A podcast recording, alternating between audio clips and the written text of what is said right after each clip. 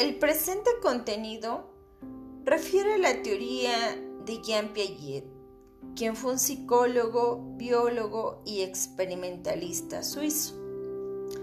Su teoría se basa principalmente en una psicología constructivista y en una epistemología genética, ya que estudia los procesos cognitivos, donde refiere que los seres humanos somos capaces de aprender y comprender el mundo que nos rodea mediante la construcción de diversos esquemas que de forma cognitiva los vamos perfeccionando.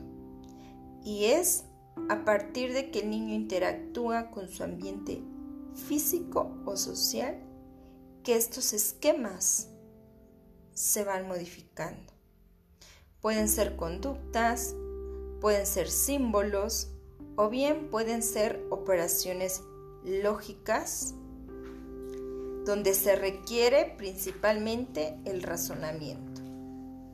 En esta teoría que crea Jean Piaget, nos menciona que la inteligencia que un niño desarrolla es ese proceso de adaptación, donde se realizan diversas operaciones lógicas. Es decir, aquí los organismos tienen esa capacidad de adaptarse a las exigencias del ambiente y que va a ser mediante dos procesos que él considera que los aprendizajes y los esquemas se van modificando de forma cognitiva. El primero de ellos es la asimilación. Aquí el niño va a interiorizar una cosa o evento y lo va a relacionar con algo previo.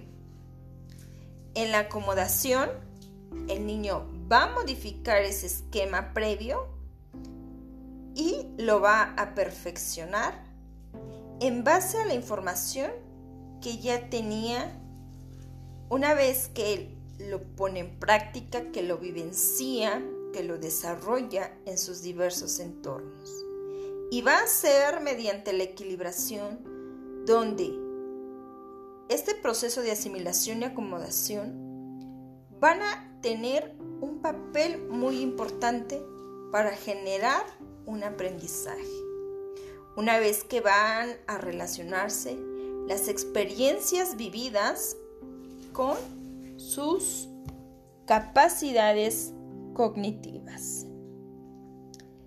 Piaget menciona cuatro etapas del desarrollo cognitivo, por las cuales un niño pasa a lo largo de su vida.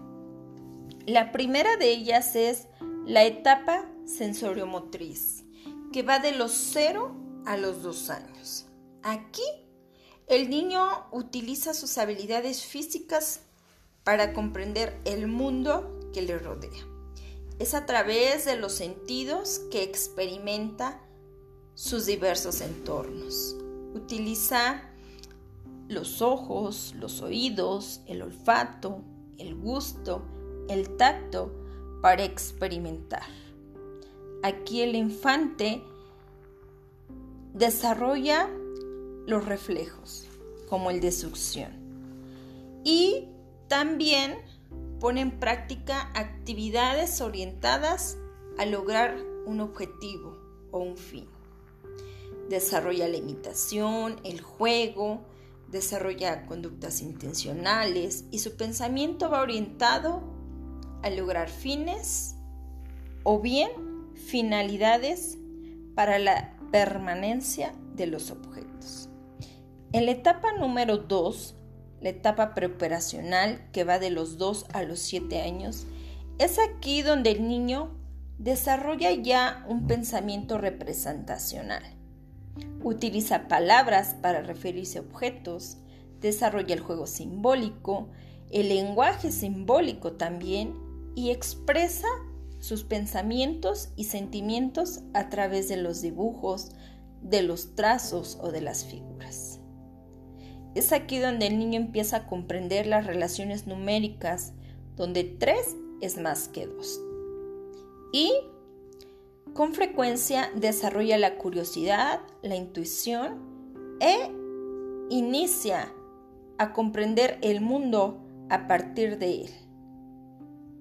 En la etapa número 3, operaciones concretas, que es de los 7 a los 12 años, es aquí donde el niño comienza a realizar operaciones mentales complejas.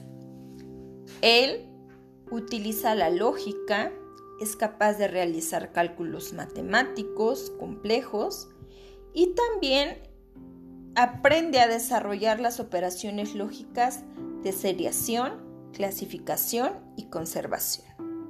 Es decir, que aquí el niño ya puede ordenar objetos del más pequeño al más grande o bien clasificarlos de acuerdo a sus características. Finalmente, la etapa 4 de operaciones formales, que es de los 12 años en adelante.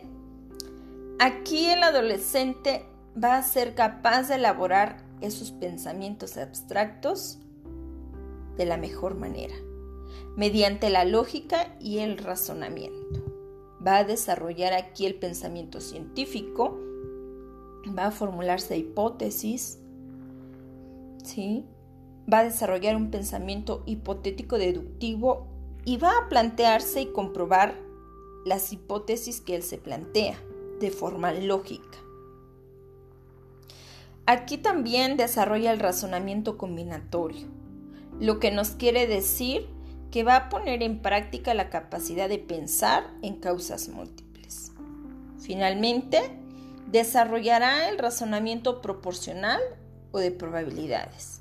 Es decir, aquí desarrolla la lógica formal para generar ideas de eventos que nunca ocurrieron o bien para hacer predicciones de hechos hipotéticos o futuros. Es aquí en donde su razonamiento se centra en el desarrollo de las ecuaciones matemáticas. Bien, ¿cuáles son los aportes de esta teoría de la intervención psicopedagógica? Uno de los que yo considero es que a partir de esta teoría, como profesional en intervención psicopedagógica, se va a poder evaluar el nivel de desarrollo que tiene el niño y así poder diseñar e implementar estrategias adecuadas que le permitan alcanzar un aprendizaje óptimo y autónomo.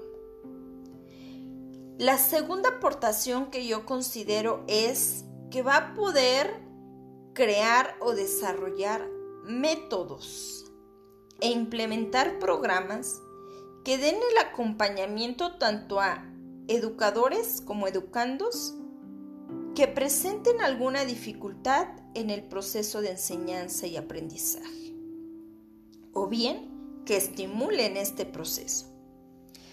La tercera aportación que considero es que el profesional va a poder diagnosticar si el niño no tiene la madurez necesaria en la etapa del desarrollo en la que se encuentra y va a crear estrategias que respondan esas necesidades educativas y formativas, incluyendo la diversidad estudiantil, ya que es necesario dar ese acompañamiento y desarrollar una educación inclusiva.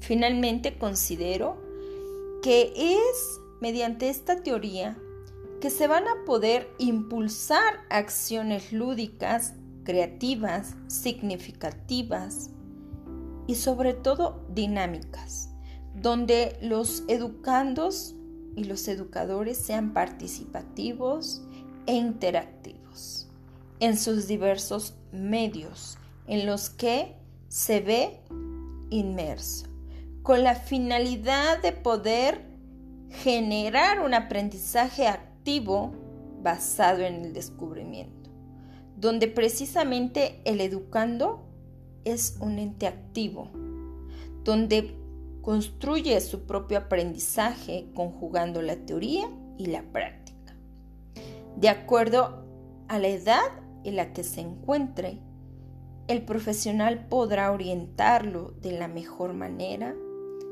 en este proceso de enseñanza y aprendizaje, con la finalidad de generar un buen aprendizaje y evitar educandos pasivos en la vida de hoy. Gracias.